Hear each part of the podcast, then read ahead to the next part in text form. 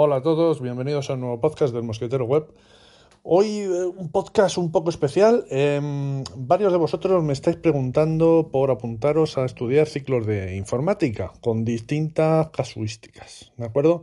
Incluso se ha planteado un interesante debate en el grupo de Telegram de Cacharreo sobre, sobre esta cuestión. Bueno, voy a empezar por esto último, esto último que me han preguntado y es sobre estudiar eh, un ciclo de informática a distancia, ¿vale? Estudiar un ciclo de, de, informática a distancia. En fin, bueno, y me preguntan sobre mi experiencia y tal. Bueno, yo nunca he dado clases en un ciclo a distancia, sí que conozco compañeros míos que lo han hecho, ¿vale? Bueno, empecemos un poco por la educación a distancia. Hasta donde yo sé, porque otra cosa que se ha planteado es pues dónde estudiarlo. Porque si es a distancia, pues podrías hacerlo en cualquier parte de España. Hasta donde yo sé, ¿vale? Hay dos problemas para eso. Uno, que te dejen inscribirte si vives en, yo qué sé, en la Comunidad de Madrid, que te dejen inscribirte en, en un ciclo a distancia en Cataluña. ¿Vale? Estoy hablando de la enseñanza pública, ¿de acuerdo? No de la enseñanza privada. Dos, los exámenes son siempre presenciales, ¿vale? Los exámenes son presenciales. Y suele haber exámenes presenciales bastante a menudo. Así que claro, si te matriculas en un sitio donde no puedes eh, ir, pues eh, tenlo en cuenta o tenedlo en cuenta. Más cositas en cuanto a la enseñanza online. Os tenéis que matricular. Las matrículas de la enseñanza online dependen de cada comunidad autónoma, ¿vale? Y aunque el curso empieza ahora en septiembre, las matrículas se suelen hacer mucho, mucho antes, ¿vale? Mm, yo os diría, por ejemplo, de la enseñanza presencial se hacen en junio, julio. Y luego ya en septiembre son las plazas que quedan, que de eso hablaremos luego. Eh, es otra de las preguntas que me habéis hecho. Entonces, muy probablemente ya estáis fuera de plazo. O sea que tenéis que averiguar en vuestra comunidad autónoma cuándo se gestiona eh, la matrícula de los ciclos online. Vale, más cositas sobre la enseñanza online. Bien, la enseñanza online en general es muy dura, ¿vale? Yo sé que la todos queréis estudiar y mejorar y lo queréis hacer online porque, bueno, pues tenéis vuestros trabajos o vuestras circunstancias personales os impiden hacerlo en un presencial. Pero online suele ser bastante duro. No porque sea eh, más duro eh, lo que son las asignaturas, ¿vale? Que se llaman módulos. las asignaturas en FP se llaman módulos. Y entonces no es porque sean más, eh, más difíciles, sino simplemente porque exigen de la persona que está estudiando que tenga, que sea muy organizado, que dedique tiempo todos los días, ¿vale? te exige, digamos, eh, una forma de, de, actuar que de otra manera te viene dada. Es decir, tú cuando te matriculas en un ciclo presencial, ya es que el horario te viene dado, es que esta asignatura es esta hora y le vas a dedicar este tiempo. Todo eso ya está mucho más estructurado. De la otra manera lo tienes que hacer tú. Y si eres una persona que bueno, pues es eh, eh, estructurar bien tu vida, organizar de forma, eh, eres capaz de llevar una agenda y tal, bueno, pues en principio tienes ya grandes, grandes, grandes ventajas. ¿Qué ocurre? Mm, imaginemos que eso no te supone un problema, que ya os digo yo que es el principal problema, ¿vale? Luego hay otro problema, que son las asignaturas prácticas. Claro, tú cuando estás en clase se supone que tienes al profesor allí constantemente para preguntarle dudas. En las asignaturas online lo que sueles tener es tutorías, ¿vale? Hay unas horas de tutoría que a veces son presenciales, a veces son online, ¿vale? Esto ha cambiado mucho con todo esto del COVID y ahora se lleva casi todo online. Pero si no, había tutorías también presenciales, ¿no? Pues tal día, tal hora, eh, tú dices que vas a ir y entonces pues el tutor te organiza una cita para que puedas ir a preguntarle dudas. Eh, esa es otra, ¿no? Otro de los problemas. Eh, que si te atascas no tienes allí inmediatamente a, un profesor que te ayude o incluso no tienes a un compañero que te ayude, ¿no? Es decir, a un compañero de estudios, ¿no? A otro alumno. Y eso pues suele suponer también un retraso en el aprendizaje, sin lugar a dudas. Ah, más cositas del aprendizaje online. Los materiales, bueno, suelen estar más o menos bien y más o menos adaptados a lo que, a lo que te pide, ¿vale? Mm, luego ahí, dependiendo del centro y de la comunidad autónoma, ya no solo los materiales, ¿no? sino pues que haya un foro, que se vayan poniendo las preguntas año tras año y que todo eso haya quedado registrado y mm, eso permita pues progresar en, todo este proceso de aprendizaje, ¿no? Entonces, bueno, esas son algunas cuestiones. Algunas cuestiones más ah, formales, eh, los módulos, las asignaturas, eh, normalmente son independientes, de tal forma que tú te puedes matricular de forma independiente en ellos. Y cuando tú apruebas un módulo, un módulo suele tener un código, ¿no? ¿Vale? Imaginemos, el código 1320 es la asignatura A. Pues si tú apruebas ese módulo A, lo tienes aprobado en todo el Estado español y en donde se dé ese módulo, se llame como se llame, si tiene el, mismo código, el 1320, pues lo tienes aprobado de por vida, ¿vale? Así que esa es otra forma de, eh, de estudiar eh, por módulos. ¿Qué ocurre? Que suele ser más caro. En primer lugar, cuando te matriculas, te tienes que matricular normalmente de primero y te matriculas de todo, ¿vale? Eh, y pagar la matrícula y pagar la matrícula de todo. Depende de la comunidad autónoma. En Madrid hasta ahora eran 400 euros por estudiar todo el curso. Eh, lleva ya unos cuantos años esto. Supongo que en otras comunidades pues serán otros precios. Ahí me podéis vosotros informar a mí, porque igual eh, no sé si Madrid es muy caro, muy barato, no tengo ni idea, la verdad. Y bueno, y ya os digo, matriculáis de todos los módulos, de todas las asignaturas, ¿vale? Y luego tú puedes decir, bueno, pero este año me voy a sacar dos, tres, las que tú quieras. En informática no hay muchos módulos, ¿vale? De informática suele haber cuatro o cinco y luego sueles tener uno o dos que no son de informática, pues inglés, iniciativa emprendedora, formación y orientación laboral, ¿no? Algunas cosillas por ahí. Y de informática suele haber cuatro o cinco, ya os digo.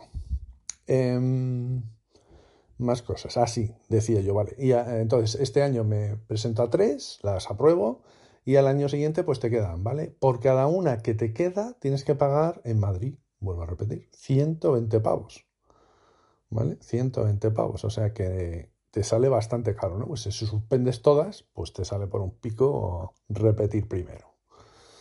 Eso por un lado. Mm, más cositas. Ya os digo, de estos deberíais informaros antes de, para que tengáis toda la información en vuestra comunidad autónoma, porque esto va para comunidades autónomas, ¿vale? Así que eh, no, ahí no hay. Más cosas. Por supuesto, también está el privado, ¿vale? La enseñanza privada también tiene ciclos de informática superior y suelen ser muchísimo más caros, pues en torno a los mil pavos al mes, más o menos, ¿no? Sea, como veis, muchísimo más caro.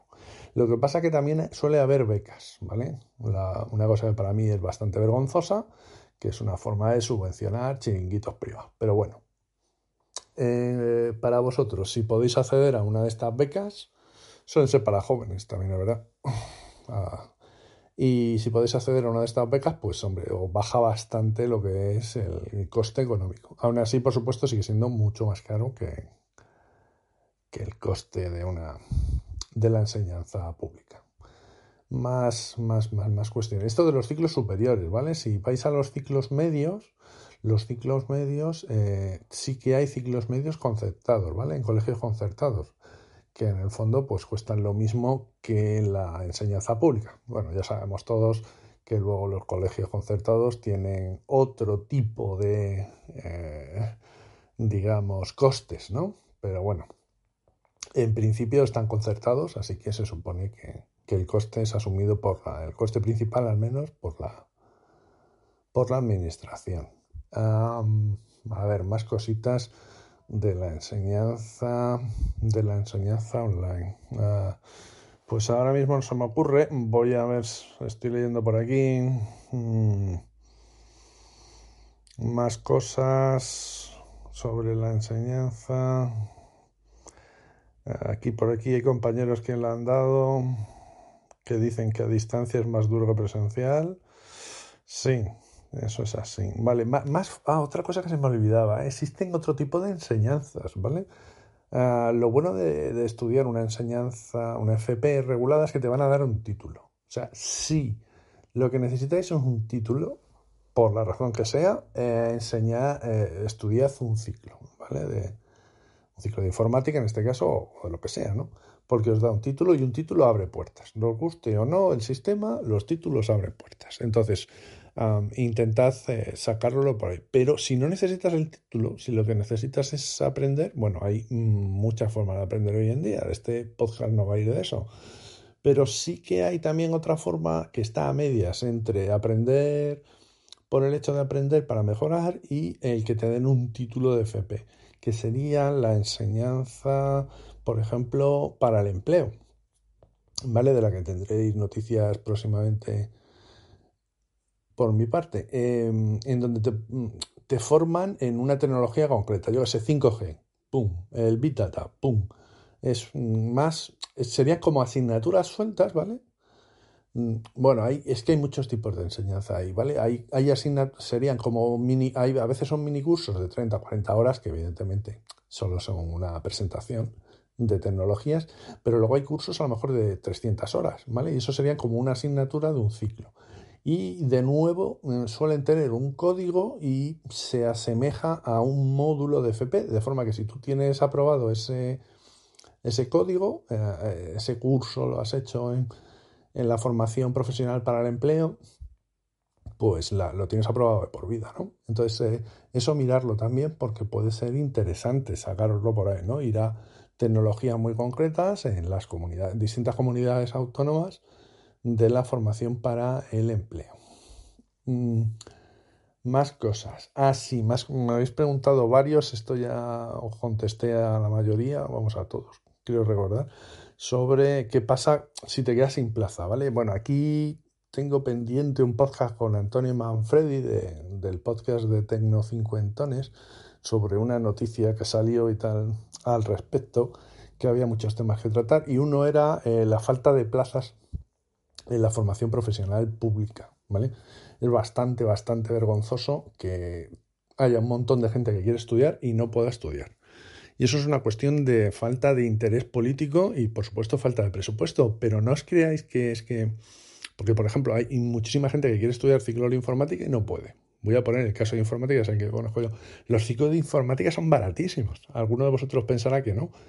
Pero montar una aula de informática es muy, muy, muy, muy barato en cuanto a coste de materiales, ¿vale? Porque son unos ordenadores que suelen ser entre 15 y 20 eh, para montar un aula, una infraestructura de red y unos dispositivos de red.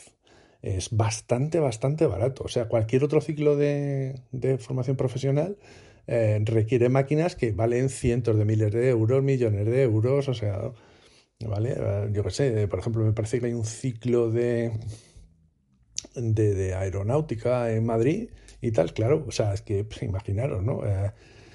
Eh, me parece que compraron un avión que tuvieron que meter en el hangar y tuvieron que romper los techos del instituto de donde lo metían y tal. O sea, estamos hablando de unas inversiones millonarias casi, ¿no? Entonces, ¿qué, ¿por qué no hay? ¿no? Dices, coño, pues ¿y por qué no se abren más? Bueno, porque lo caro somos nosotros los profesores, ¿vale? Es decir, el coste más grande de un ciclo de informática ya no son los materiales, sino somos los profes, ¿vale? Eso por un lado. Ahí también habría mucha tela que cortar al respecto eh, para hablar de profesores y tal, pero bueno, el podcast no va de eso. Así que em, como somos un coste y entonces no hay pasta para lo que no se quiere, pues por eso no hay ciclos y es absolutamente vergonzoso que no haya ciclos. Bueno, después del speech, em, ¿qué pasa si te quedas sin plaza, no? Normalmente, ya os digo, las plazas se solicitan a finales del curso anterior. Eso ahí lo tenéis que tener siempre en cuenta. Y eh, se hace una inscripción y se conceden las plazas. En muchos ciclos de FP pues, se cubren en primera instancia, pero si no, se abrirían de nuevo en septiembre para segunda instancia, ¿vale? Por si quedaban plazas libres. Bien, supongamos que no quedan plazas libres y que está todo copado, ¿no? ¿Eso qué quiere decir? ¿Que no vais a poder estudiar? Muy, probablemente quiera decir eso, pero os voy a dar un pequeño truco, bueno, una pequeña ñapita para que podáis gestionar a ver si tenéis suerte, ¿vale? Eh, normalmente los profesores, por lo menos en Madrid, eh, hasta hace estos últimos años, lo que era el proceso de matriculación lo llevaba la Consejería de Educación, ni siquiera pasaba por el instituto. Hace años sí, ¿vale? Era el, el instituto el que recibía las, las matrículas de todos los que querían estudiar allí y organizaba el proceso de admisión. Pero ahora ya lo hace la consejería, lo cual pues casi es mejor porque evitas chanchullos. Pero bueno. Eh, con esto quiero decir que, que, si el proceso es un proceso público y salen unas plazas con unas puntuaciones, ¿no? Y te dan la, y te asignan plaza en un centro por esa puntuación. Y si te has quedado fuera, pues eh, te has quedado fuera, o sea, es, público, ¿vale? Pero aún así, como os voy a contar el, el truqui. El truqui suele ser que os vayáis al principio del curso, hombre, a lo mejor la primera semana no, aunque yo también iría la primera semana, ¿vale? Y la segunda y la tercera para ver si quedan plazas libres. Porque ahí a veces sí que eh, se produce que, que quedan plazas y esas plazas, ¿vale? Es el instituto el que las intenta rellenar. ¿vale? Y a veces pues tira de lo que tenga más a mano, ¿no? ¿Y por qué se quedan esas plazas libres? Pues porque hay gente que ha obtenido plaza y no va. Aquí hay mucha casuística, pero hay gente que no va porque luego se arrepiente, se apuntó por apuntarse, pero hay mucha gente que a lo mejor ha pedido plaza en la facultad, pero también ha pedido plaza en la FP y si no le daban la plaza en la universidad, pues dice, bueno, por lo menos aprovecho y no desperdicio el año, ¿vale? Entonces esas plazas luego van a quedar libres porque a lo mejor le asignan turno de tarde y él quería turno o ella quería turno de mañana, porque le ha salido un trabajo y ahora pues no va a estudiar, por 100.000 cosas, ¿vale? Al final se quedan plazas vacantes. Incluso os diría que ya ha avanzado el curso en octubre y tal, pues seguiréis preguntando. Eh, claro, problema que os habéis perdido parte del curso, pero hay gente que termina abandonando, ¿vale? Entonces, bueno, eh, puede ser duro empezar ya con el curso avanzado, porque claro, te has perdido muchas cosas, igual no te vas a enterar de mucho, pero lo bueno de esto es que hay veces que hay gente que dice, hostias, yo venía aquí y creía que esto de estudiar un ciclo de informática era ponerme aquí a juguetear todo el día con el ordenador y no hay que estudiar ni nada. Y no, no, joder. En la FP superior vas a tener que currar, ir a casa, hacer las prácticas y, y dedicarle tiempo. O sea, que hay que estudiar también, no es jauja todo. Y hay gente porque dice, uh, yo paso, yo no estaba preparado para esto y se piran. ¿Vale? Entonces esas plazas también pueden quedar vacantes y también podéis eh, intentar optar a ellas. Así que bueno, si no tenéis plaza, pues eh, mirad a ver esto, a ver si os lo soluciona. Y pues no sabría decir ya eh, qué más cosas. Em, Hemos hablado de la enseñanza online, hemos hablado de, de esto, de las plazas que quedan libres. Dejarme un momentito. Ah, pues nada más, nada más, nada más, nada más, nada más, nada más. Yo creo que con esto eh, vamos a cerrar el podcast. A ver, me he enrollado demasiado. Llevo casi 18 minutos. Una barbaridad. Bueno, eh, ya sabéis, arroba mosquetero web si tenéis alguna duda, ¿vale? Al, al respecto y seguimos en contacto. Venga, un saludo, chao, chao.